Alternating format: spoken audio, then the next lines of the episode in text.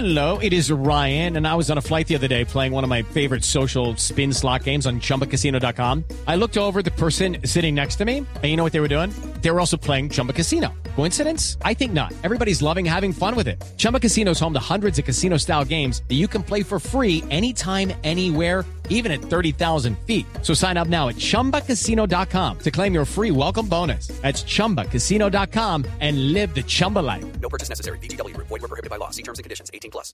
Se siguen conociendo detalles del escándalo de corrupción en la FIFA. Para algunos esto hasta ahora está comenzando esta quieren novela. coger a Joseph Blatter. La Corte de Nueva York hizo público un esperado documento donde Chuck Blazer, uno de los ejecutivos que colabora con el Departamento de Justicia, revela lo que le había comentado, que no solamente se recibieron sobornos para adjudicar la Copa Mundo de Sudáfrica en 2010, sino que también viene la práctica desde Francia en 1998.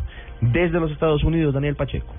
La desclasificación de la transcripción de una audiencia en la Corte del Distrito Este de Nueva York en el 2013, en la que Chuck Blazer, un alto ejecutivo de la FIFA y de la CONCACAF, se declaró culpable, arrojó varios datos nuevos sobre la conspiración corrupta de la FIFA.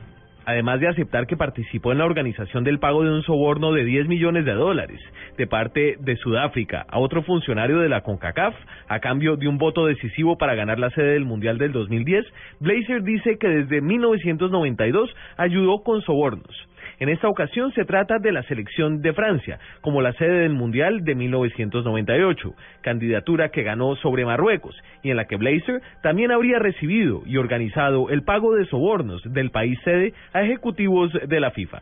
En Washington, Daniel Pacheco, Blue Radio.